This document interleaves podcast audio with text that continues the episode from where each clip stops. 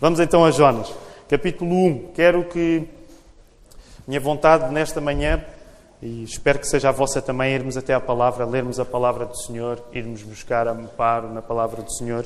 E vamos ler Jonas 1, do verso 1 ao verso 3. O texto é bem breve, do verso 1 ao verso 3, e depois damos um salto e lemos só o verso 17. Jonas 1, verso 1 ao verso 3 e depois damos um salto para o verso 17, ainda no capítulo 1. Todos aqueles que puderem ficar de pé, vamos ler a palavra do Senhor.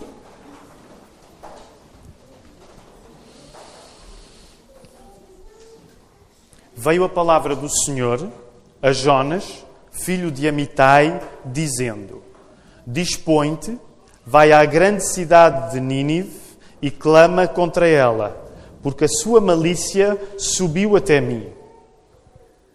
E Jonas dispôs-se, mas para fugir da presença do Senhor, para Tarsis. E tendo descido a Jope, achou um navio que ia para Tarsis.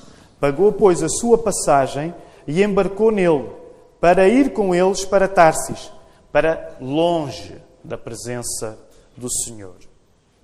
E vamos ao verso 17. Deparou o Senhor um grande peixe para que tragasse a Jonas.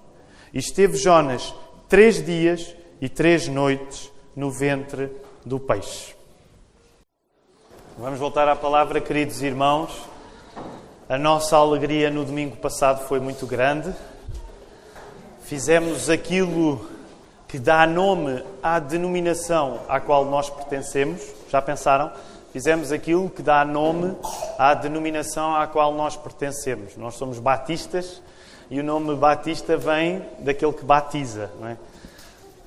Gostaríamos que todos os domingos pudéssemos batizar, mas batizamos duas pessoas, o David e a Patrícia, na semana passada, e intencionalmente deixámos o batistério aberto, porque, como já foi partilhado com alguns, hum, provavelmente no dia 10 de junho, nosso aniversário, vamos voltar a fazer batismos.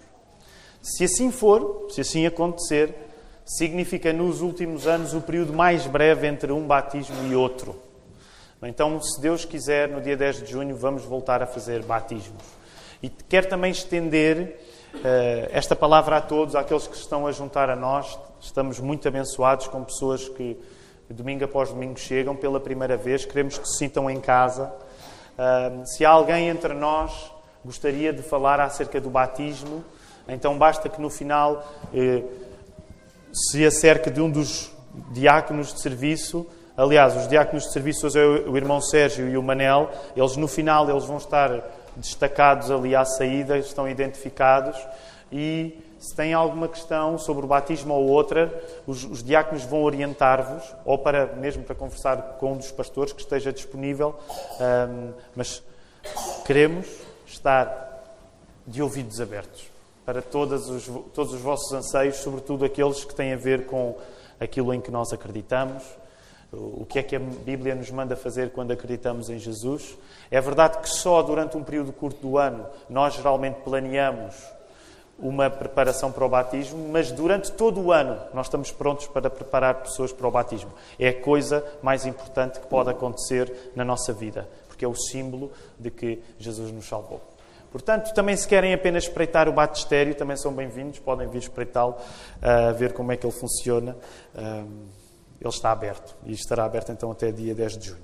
Nós estamos quase a terminar, não será hoje, será no próximo domingo, esta série de mensagens sobre a reforma protestante. Levou-nos quase quatro meses. Aliás, no cartaz dizia de janeiro a março, mas já repararam, estamos em abril e a série continuou. Há sempre uma ligeira derrapagem, é uma coisa bem portuguesa. O plano é assim, mas derrapa-se um bocadinho. Mas durante estes meses, porque este ano é o ano que se comemoram 500 anos da Reforma Protestante e porque nós somos uma igreja desavergonhadamente protestante, fazemos parte disto que aconteceu há 500 anos na Alemanha e depois se espalhou a toda a Europa. Eh, e um dos assuntos incontornáveis quando se fala sobre reforma protestante, temos falado dele vez após vez, é o facto dos protestantes, dos cristãos evangélicos, dos batistas colocarem no centro do culto a palavra de Deus. É? E hoje o assunto também está relacionado com isto, Mas hoje o plano é nós entendermos que a centralidade da palavra deu origem uma revalorização da adoração. Muito importante para nós esta manhã. O facto de a palavra estar no centro provocou com que os cristãos evangélicos, que seguiram atrás daquela revolução feita por Martinho Lutero, passassem a revalorizar a adoração, a revalorizar o louvor. Sabem, se nós recuarmos 500 anos, nós entendemos que a adoração nas igrejas medievais era uma coisa bem complicada. E nesse sentido, a revolução que Lutero fez fez com que a adoração passasse a ser no culto um elemento muito menos tímido. Porque até à reforma protestante, ali na Idade Média, a adoração tinha se tornado um elemento não tão central. E deixem-me uh, mostrar como isto aconteceu citando um escritor que escreveu um livro chamado Brand Luther, Andrew Pettigrew, e ele diz assim: ele, ele nele escreve, escreve assim: Alguém que viajasse na Alemanha no início do século XVII, já com a reforma bem implantada, alguém que viajasse na Alemanha no início do século XVII, já com a reforma bem implantada, notaria facilmente a diferença entre as zonas da Alemanha que se tinham mantido católicas e as zonas da Alemanha que se tinham tornado protestantes. Porquê? Porque o viajante ficaria surpreendido, sobretudo pela proeminência do sermão, num serviço construído à volta de uma liturgia em alemão. E pelo nível elevado da participação da congregação, evidente não apenas na resposta vernacular, no facto de se falar a língua alemã, mas no canto congregacional. Então, o que Andrew Pettigrew estava, estava a dizer é que se alguém viajasse na Alemanha do início do século XVII, já umas décadas passadas da reforma protestante, ia notar bem a diferença entre zonas católicas e zonas protestantes, porque quando a pessoa ia à igreja numa zona protestante, o sermão estava no centro e a resposta que as pessoas davam em adoração, cantando, era muito superior. Ainda hoje, nós estamos num país de maioria católica romana, ainda hoje se nota isto quando se vai a uma missa ou quando se vai a um culto numa igreja evangélica. Num culto numa igreja evangélica, canta-se muito mais. E ouve-se muito mais as pessoas. Por outro lado, e se calhar o lado que às vezes não nos agrada tanto, o sermão leva muito mais tempo aqui. É? O sermão leva muito mais tempo. A homilia do padre pode levar 15 minutos, 20 e 20 já é bastante. Um sermão, bem, nesta igreja entre, entre os 40 e 45, se for uma igreja uh, mais pentecostal, pode facilmente levar uma hora. E são coisas que começaram a tornar-se diferentes há 500 anos e hoje continuam a ser diferentes. Porque a reforma protestante revalorizou a adoração. Neste sentido, redefiniu a adoração. O louvor luterano era impregnado pelo canto, diz ainda Andrew Pettigrew, uma paixão de Lutero e um dos legados mais profundos que deixaria à sua igreja. Na religião do dia a dia, esta herança musical estava certamente mais enraizada do que qualquer outra das suas destacadas revelações teológicas. E final de citação deste autor, Andrew Pettigrew. Para Lutero, o culto tinha de vir do coração. Num dos momentos mais conturbados da vida de Lutero, entre 1523 e 1524, é um dos momentos mais complicados, onde os choques com a Igreja Católica Romana, com o Papa, estão a acontecer de uma maneira bem agreste.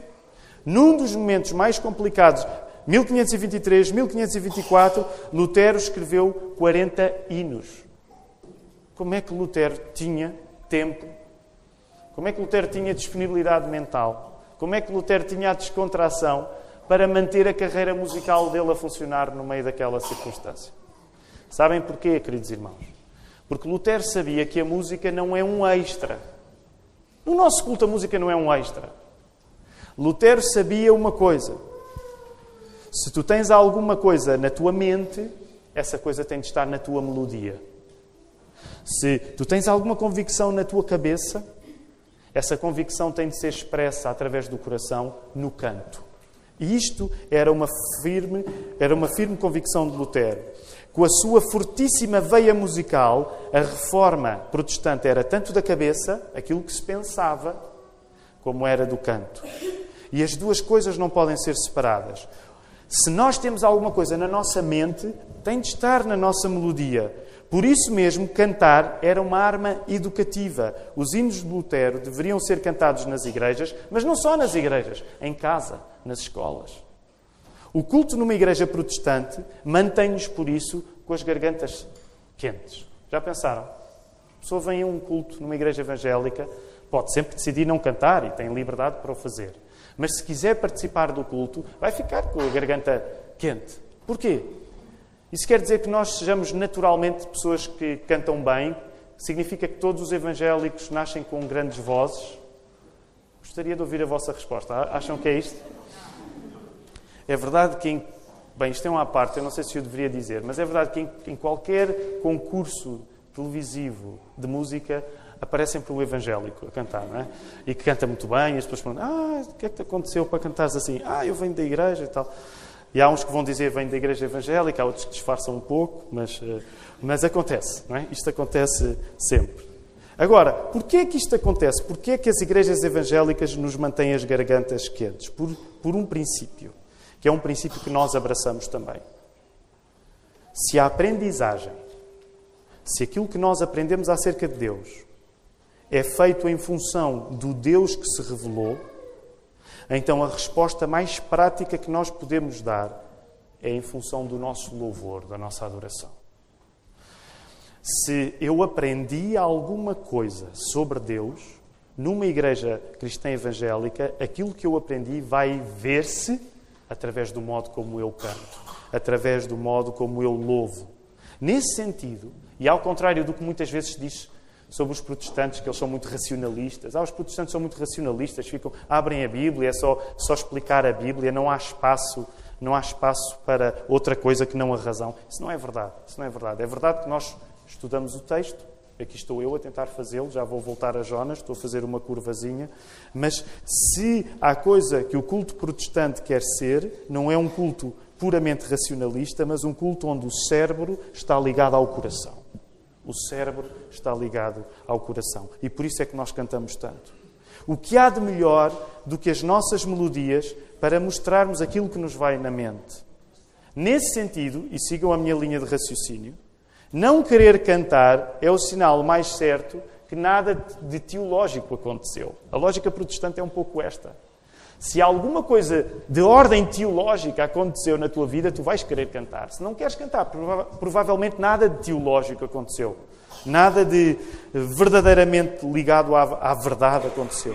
Por isso mesmo, a nossa tendência, enquanto cristãos evangélicos, e às vezes eu sei que ela se pode tornar um pouco exagerada, mas a nossa tendência é termos uma relação complicada com o silêncio.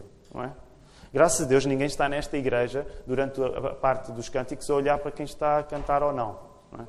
Pensar, hum, isto não está a cantar, este, este não é. Este, este não vai. Uh, ninguém está a pensar nisso. Mas é verdade que nós, enquanto cristãos evangélicos, não temos às vezes um grande, uma grande prática do silêncio, porque a nossa tendência é olharmos para a música, para a adoração, para o louvor, como a resposta que damos à fé que temos. Por isso mesmo, ainda agora na escola dominical falávamos sobre isso, por isso mesmo é verdade que precisamos de ter práticas de silêncio. Porque a palavra também nos manda parar. A palavra também nos manda não falar. Mas, no geral, nós cristãos evangélicos somos, permitam-me o termo, espalhafatosos nesse sentido, em que se Deus fez alguma coisa em nós, nós vamos exprimir isto através do louvor. A adoração é o ponto final da educação. Isto é muito importante no cristianismo evangélico. A adoração, o louvor, é o ponto final da educação. Se tu, com toda a instrução que tens, tu não louvas a Deus, tu não percebeste nada. A lógica é um pouco esta. Tu podes ser um grande teólogo, podes saber textos bíblicos de cor, mas se tu não louvas, então não percebeste o assunto sobre o qual estiveste a tratar. O protestantismo quer enfatizar que a adoração, o louvor, é sempre o fim de toda a instrução. Porquê? Porque no céu nós não vamos ter propriamente aulas de teologia, mas nós vamos ter um louvor constante. Sabem, Lutero ia mais longe e dizia até não deveríamos ordenar homens como pregadores, a menos que tenham sido bem exercitados musicalmente. Ele não estava a dizer que eles deviam ser bons cantores necessariamente, mas para Lutero, ou um pastor percebia de música, ou se calhar é melhor ele não ser pastor. Lutero era um bocado radical às vezes, mas percebem a ideia? Ou este pastor é capaz de refletir que o final de tudo isto é o louvor a Deus, ou ele não serve. E aí é óbvio que nós todos temos personalidades diferentes, os pastores, seja quem for, temos todos personalidades diferentes, mas se um pastor não consegue espelhar a alegria para louvar, ele pode ser o melhor pregador do mundo.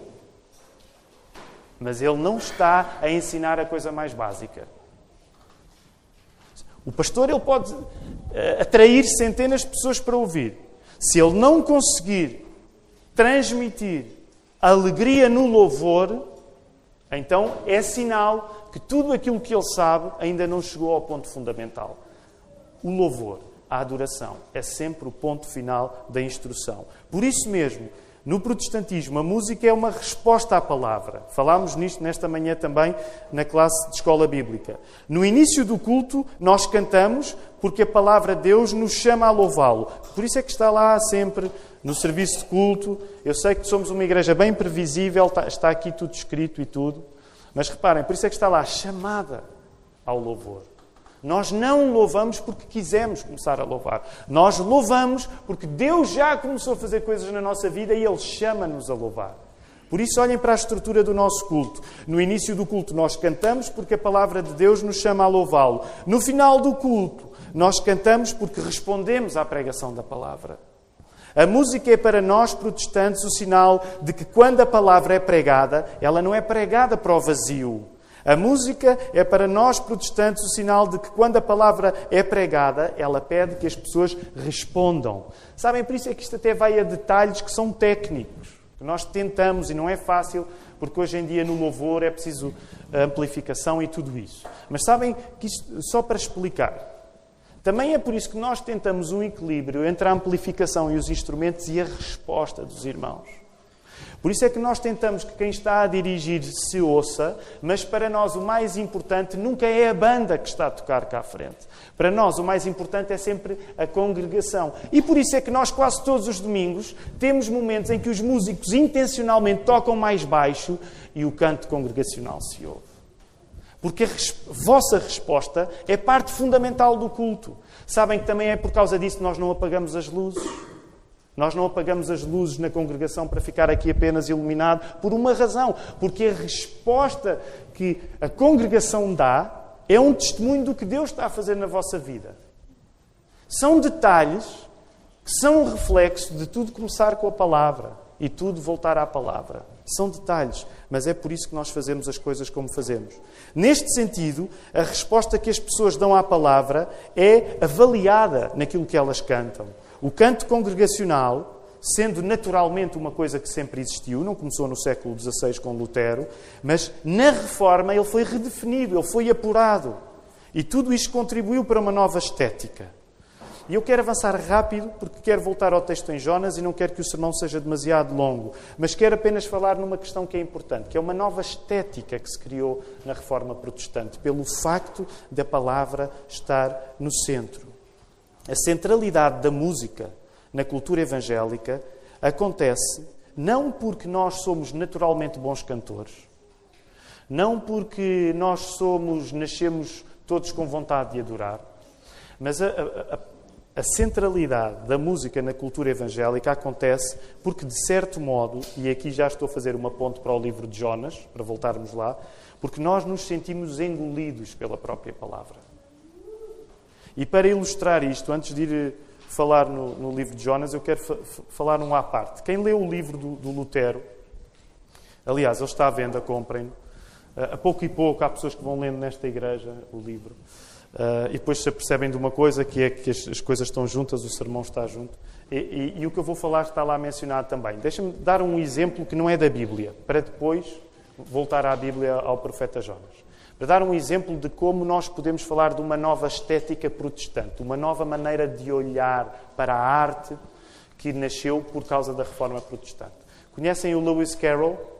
o escritor da Alice no País das Maravilhas. Uh, ele era diácono, portanto, ele era um diácono. No livro está erradamente a dizer que ele era pastor, mas é daqueles erros que a pessoa escreve e mais tarde já o livro estava publicado e com erro. Mas ele era um diácono.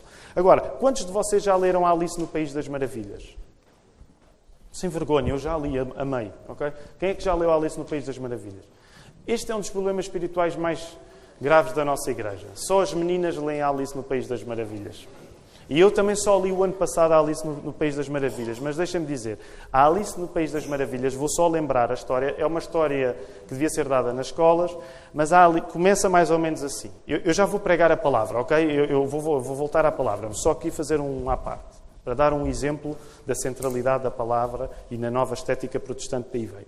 O livro da Alice, começa a Alice está muito chateada, porque está a ler um livro que não tem figuras, não tem desenhos, não tem bonecos.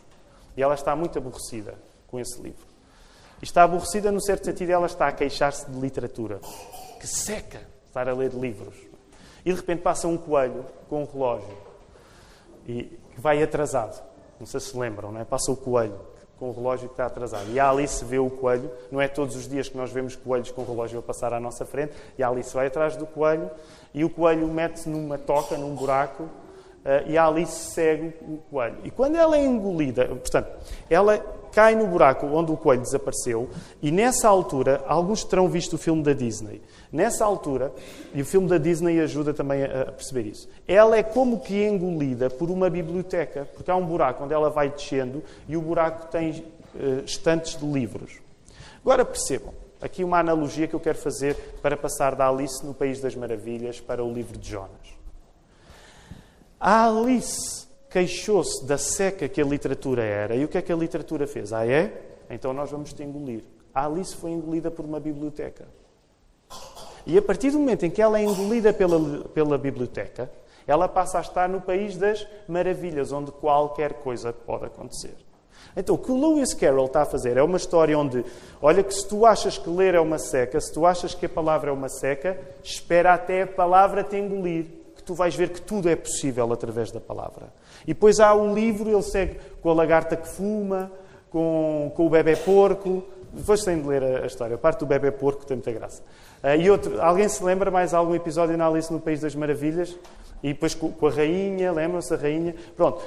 A base da história, é preciso que nós entendamos isto como uma, uma estética protestante. A partir do momento onde tu tens a palavra no centro, não é uma seca.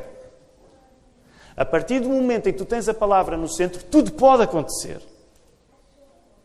Foi isto que o protestantismo fez. Centrou na palavra para dizer a imagem não precisa de estar no centro. Quando a palavra está no centro, a imaginação solta-se. Agora reparem, voltemos agora ao livro de Jonas. Eu sei que foi uma grande digressão para agora finalmente voltarmos ao texto bíblico que lemos. Na história do livro de Jonas, eu gostaria que vocês pudessem voltar lá, olhem por favor para ele, e gostava de partilhar três coisas que estão a acontecer no livro de Jonas.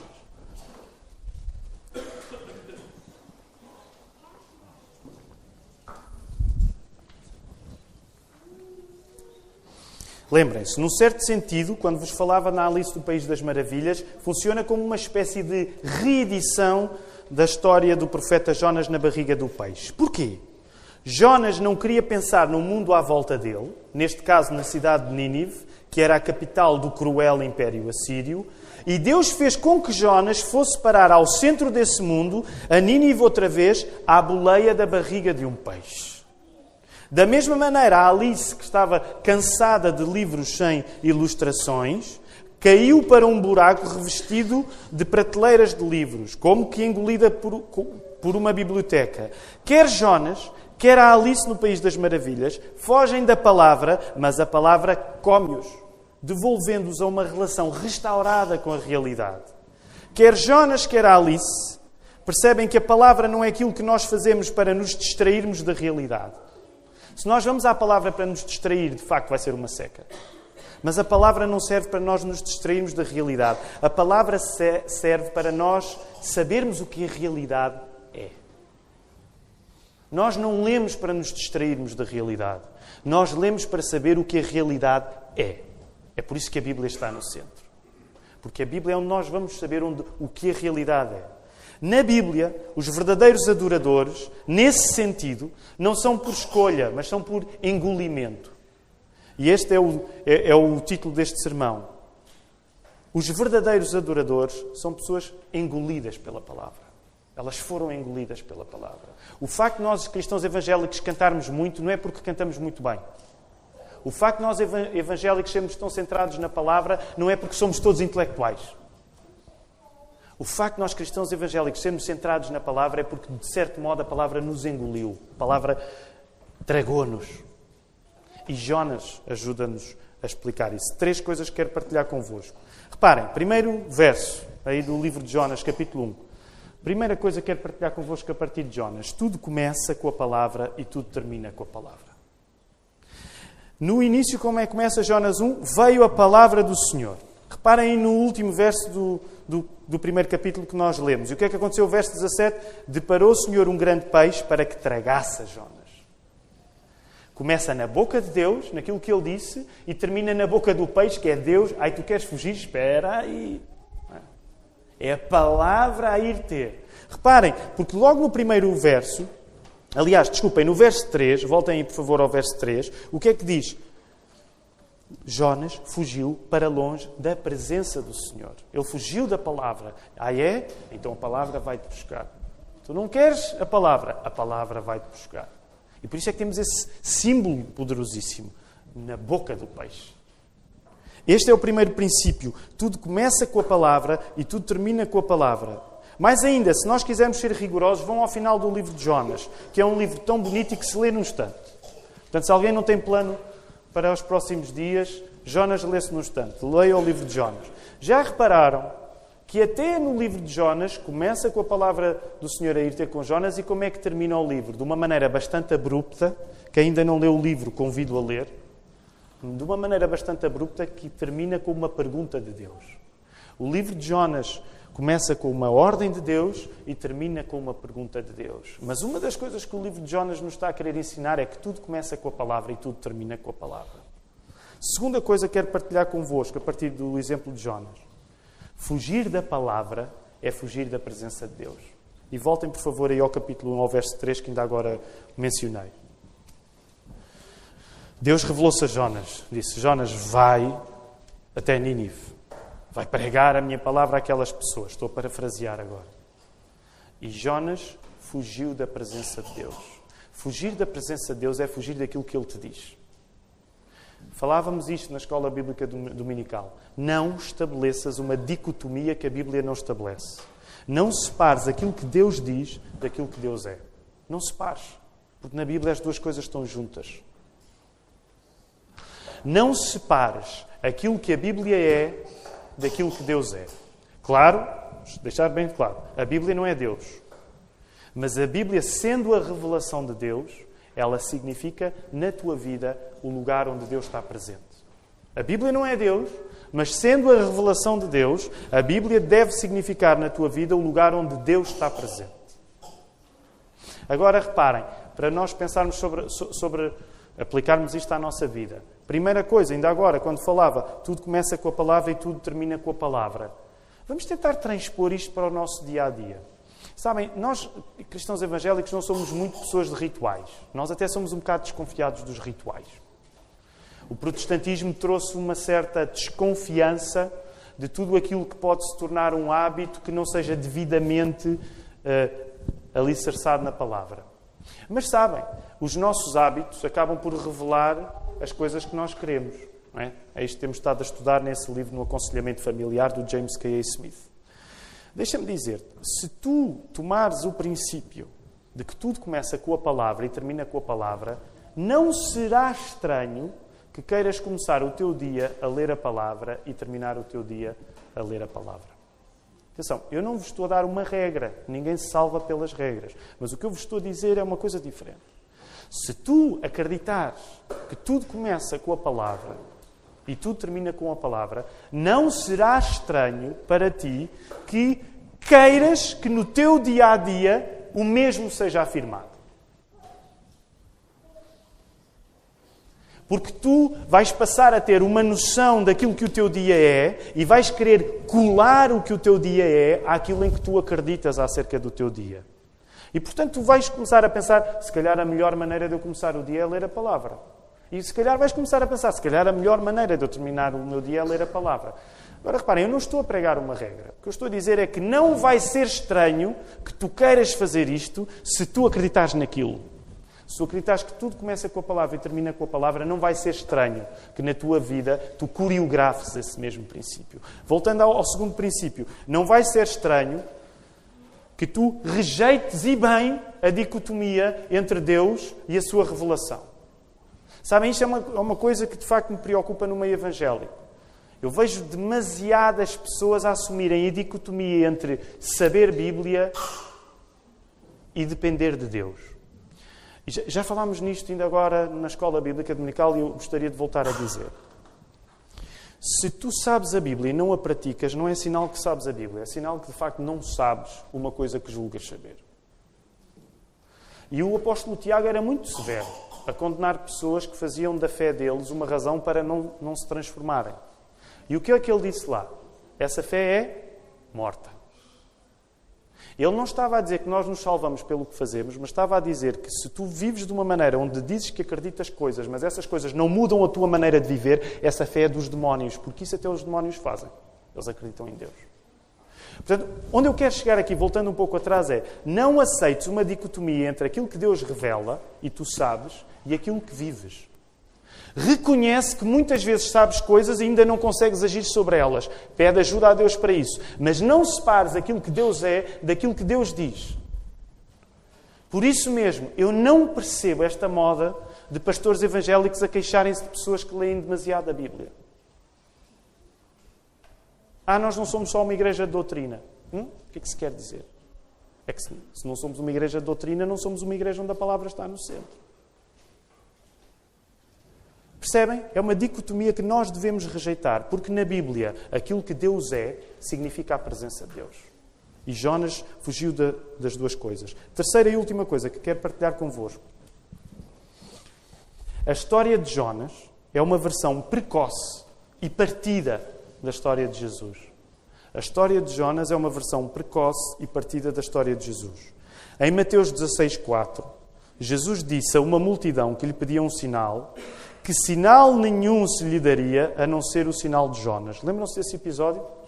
Sabem, Jesus estava no auge, tinha feito uma multiplicação de pães e de peixes, e o que é que Jesus pensou? Vou, vou insistir. Fez uma segunda multiplicação de pães e de peixes. E o que é que as pessoas querem? Querem, querem levar Jesus lá para cima. E pedem um sinal. E Jesus corta-se esse sinal. Eu não vou dar nenhum sinal senão o sinal de Jonas. Como é que os estudiosos da Bíblia interpretam isto? Interpretam precisamente nesta questão que nós lemos no verso 17 do capítulo 1 de Jonas, nestes três dias e três noites. Já pensaram nisso? Esta expressão três dias e três noites. Esta expressão três dias e três noites ganhou um eco especial para nós após a Páscoa, após a morte do Senhor Jesus. Portanto, nesse sentido, nós podemos dizer que Jonas antecipou Jesus, mas numa versão incompleta e incapaz. Jonas antecipou Jesus, mas numa versão completa incapaz. Jonas prega a salvação, obrigado. Já pensaram nisso? Deus obrigou a que Jonas tivesse de pregar a salvação. E a, e a, prova, e não vou aprofundar muito agora, leiam o livro de Jonas para saber, a prova é que até ao fim, Jonas não se mostra com vontade de amar aquilo que tinha pregado aos ninivitas. Jonas pregou a salvação, obrigado. Mas Jesus, voluntariamente, é a própria salvação. Jonas pregou a salvação, obrigado. Mas Jesus, voluntariamente, é a própria salvação. Ainda há uma semana nós lembramos isto. Até naquele momento em que Jesus disse: Senhor, se for possível, afasta de mim este cálice. Mas o que é que ele diz? Mas não seja feita a minha, mas a tua vontade. Jesus colocou a sua vontade a favor da vontade do Pai. Sabem? Era esta parte que Jonas devia ter chegado e não chegou. Era esta parte que Jonas devia ter dito e não disse. Senhor, não me apetece, olha, até me apetecer que tu arrasasses com esta Nínive de uma maneira que eu, que eu pudesse ver. Primeira fila para um disaster movie, não é? Para um filme de desgraça, aqui, primeira fila. 3D. Era isso que me apetecia. Senhor, mas não seja feita a minha vontade, mas a tua. E foi essa oração que Jonas não orou. Sabem essa oração que nós muitas vezes não oramos e devíamos orar? Número um, a reconhecer que desejar a vontade de Deus não é fácil.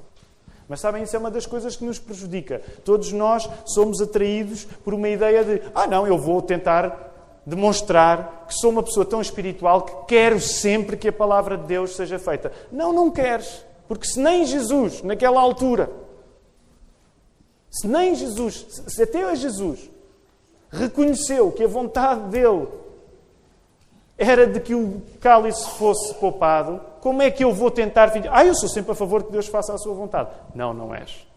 Tu deves ser a favor de confessar, como Jesus confessou. E sendo que Jesus não pecou. Mas confessar quando não tens a vontade. Que Deus faça a sua vontade e diz assim: Mas seja feita a tua. Já viram que grande parte das vezes o nosso esforço é racionalizar de uma maneira em que eu possa dizer: Ah, mas eu quero que Deus faça a sua vontade. Então o nosso esforço é querer provar aos outros que nós somos melhores do que somos. Em vez de aproveitarmos e dizer: Senhor, esta tua vontade tu estás a demonstrar, eu não sei onde é que tu vais chegar com isto. Mas olha, seja feita a tua vontade. Em vez de orarmos em confissão, fingimos em presunção. Por isso mesmo quero terminar falando em Jesus. Sabem, Jesus foi onde Jonas não poderia jamais ir e Jesus vai onde tu não vais conseguir chegar. Jesus é a palavra cumprida. E Jesus é a palavra cumprida ao ponto de se tornar a palavra carne, encarnada. Já pensaram nisso? Jesus é a palavra tornada pessoa. Jesus é a palavra tornada cumprida de um modo que ele, que a palavra se tornou uma pessoa.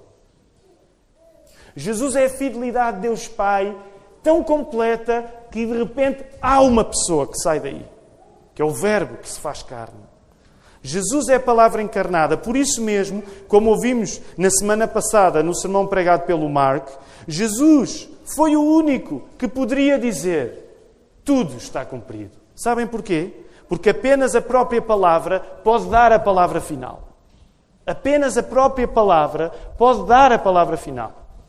Se tu tiveres a presunção de tratar do assunto do teu mal, tu não vais conseguir, porque tu não és a palavra. Mas Jesus é a palavra e Ele pode dar a palavra final em relação ao problema do teu pecado. Se tu tomares sobre ti essa carga, não, eu, eu, eu vou conseguir. Tu não vais conseguir. Tu, não, tu nunca vais chegar a uma altura na tua vida em que dizes, está consumado. Este assunto está resolvido. Mesmo nós, enquanto cristãos, às vezes devíamos ser mais humildes e dizer: Eu não posso dizer que este assunto está resolvido. Eu não sei, mas eu vou pedir ajuda a Deus. Apenas a palavra final. A palavra final só pode ser dada pela própria palavra. Jesus foi um Jonas que levou a palavra até ao fim, de todo o coração. Jonas tinha o coração partido. Era um profeta relutante contra a sua vontade. Jesus levou a palavra até ao fim, até ao fim de todo o coração, mesmo reconhecendo na sua vontade que lhe era difícil fazer aquilo. Sabem, tu vives de coração não é estar sempre contente com as circunstâncias, é não estando contente com as circunstâncias, vais até ao fim. Isso continua a ser uma coisa que nós percebemos com dificuldade. Nós temos a ideia de que fazer a vontade de Deus é eu estar sempre satisfeito com o que me está a acontecer. Não. Jesus não estava satisfeito com o que lhe estava a acontecer. Eu estou-me a desviar, mas e acabo sempre a repetir esta ideia. Já pensaram, nós hoje em dia, já disse isto noutros sermões, nós hoje em dia temos a ideia de que se alguém vai fazer alguma coisa boa por nós, essa pessoa tem de estar de bem com aquilo que vai fazer por nós. Não é? Quando nós sentimos que alguém está a fazer uma coisa por nós, por obrigação, a nossa tendência é dizer: estás a fazer por obrigação, vai lá a tua vida, não quero que faças sacrifícios por mim. Sou só eu que sou mau ou vocês também pensam assim? Quando alguém está a fazer alguma coisa por vocês de má vontade, qual é a vossa tendência? Podem confessar pecados aqui. Qual é a vossa tendência? Se alguém, sentem que alguém está convosco, mas por frete, qual é a vossa tendência? É gostar? Vai, a, minha, vai à tua vida. Não, não percas tempo comigo. Agora repare, e que isto fique claro: Jesus não estava de má vontade e Jesus não estava por frete. Mas na hora em que Ele vai fazer por ti o mais difícil, não julgues que Ele está. Estava a ver que nunca mais. No entanto, nós na nossa vida, nós na nossa vida, rejeitamos esta maneira de Jesus fazer as coisas. Porque nós fazemos depender as nossas atitudes na nossa vida de estarmos completamente conciliados emocionalmente com elas. Se Jesus não estava completamente conciliado emocionalmente para fazer aquilo que precisava fazer para te salvar, como é que tu te podes dar ao luxo de viveres a fazer apenas as coisas que te apetece fazer? Se Jesus, para te salvar, teve de fazer uma coisa que não lhe apetecia fazer, como é que tu vives a viver apenas a fazer as coisas que te apetecem fazer? Ser o contrário do que Jesus fez por ti. E, no entanto, é assim que nós vivemos. Ou eu estou completamente conciliado emocionalmente com isto, ou eu não vou fazer. Mas Jesus não fez assim. Nós não podemos viver assim uns com os outros. Jesus sentiu em si a vontade quebrada, mas ele expôs-se ao Pai. Ele foi onde Jonas não foi. Sabem o que é que o livro de Jonas nos está a dizer a todos? Nós somos Jonas. A nossa tendência, sabem, quando nós lemos o livro de Jonas, a nossa tendência é pensar, nós somos os ninivitas. Erro. Erro. O livro de Jonas está a dizer, tu és Jonas. Porque até quando queres fazer a vontade de Deus, muitas vezes fazes por obrigação. Não tens o teu coração na vontade de Deus. É que é fácil querer ser os ninivitas, porque por um lado nós damos um ar assim de humildade, porque reconhecemos que erramos, mas depois arrependemos.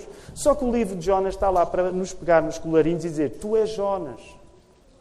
Tu muitas vezes fazes a vontade de Deus porque não tens alternativa, és obrigado. Tu olhas para a salvação dos outros como uma coisa que é imerecida. E sabem, é imerecida mesmo. E era isso que Jesus estava a ensinar a Jonas mesmo que Jesus ainda não tivesse encarnado. E é aqui que eu vou terminar. Já disse que ia terminar e não terminei. Jesus foi o Jonas que levou a palavra até ao fim de todo o coração. Jesus consegue o que Jonas não consegue. E sejamos sinceros, Jesus consegue aquilo que nós não conseguimos. Se colocarmos em nós o peso de cumprirmos a nossa própria palavra, nós não vamos conseguir. Já pensaram nisso? De cada vez que nós dizemos uma coisa, nós não conseguimos cumprir inteiramente aquilo que dizemos. Não conseguimos. Isso não é um sinal que não devemos dizer as coisas que dizemos, mas é um sinal que nós estamos partidos como Jonas de uma maneira que não conseguimos cumprir a nossa palavra. Nós somos incapazes para dar corpo ao que dizemos. Mas imaginem, se nós formos amparados pela própria palavra, que é o que Jesus é, a própria palavra encarnada, pode ser-nos dado o poder de darmos corpo a todas as palavras em que cremos. Jesus, que é a palavra feita carne, é o único que pode dar corpo às palavras que tu queres cumprir e não consegues. E é aqui que eu quero terminar com uma afirmação clara de esperança enquanto os músicos voltam para podermos terminar respondendo à palavra. Jesus, que é a palavra feita carne, é o único pode dar corpo às palavras que nós queremos cumprir e não conseguimos. Jesus é a única maneira de nós podermos realmente ser o que devemos ser. Portanto, nesta manhã, onde nós enfatizamos tanto aquilo que nós cantamos, aquilo que nós dizemos, lembra-te, aquilo que tu dizes, aquilo que tu cantas, só é importante porque Jesus pode segurar as tuas palavras, porque Ele é a palavra encarnada. Jesus é o único que te dá uma capacidade de tu poderes cumprir aquilo que dizes. Não porque a tua palavra é perfeita, mas porque a palavra de Jesus é perfeita e ela não volta vazia. Que o Senhor nos ajude.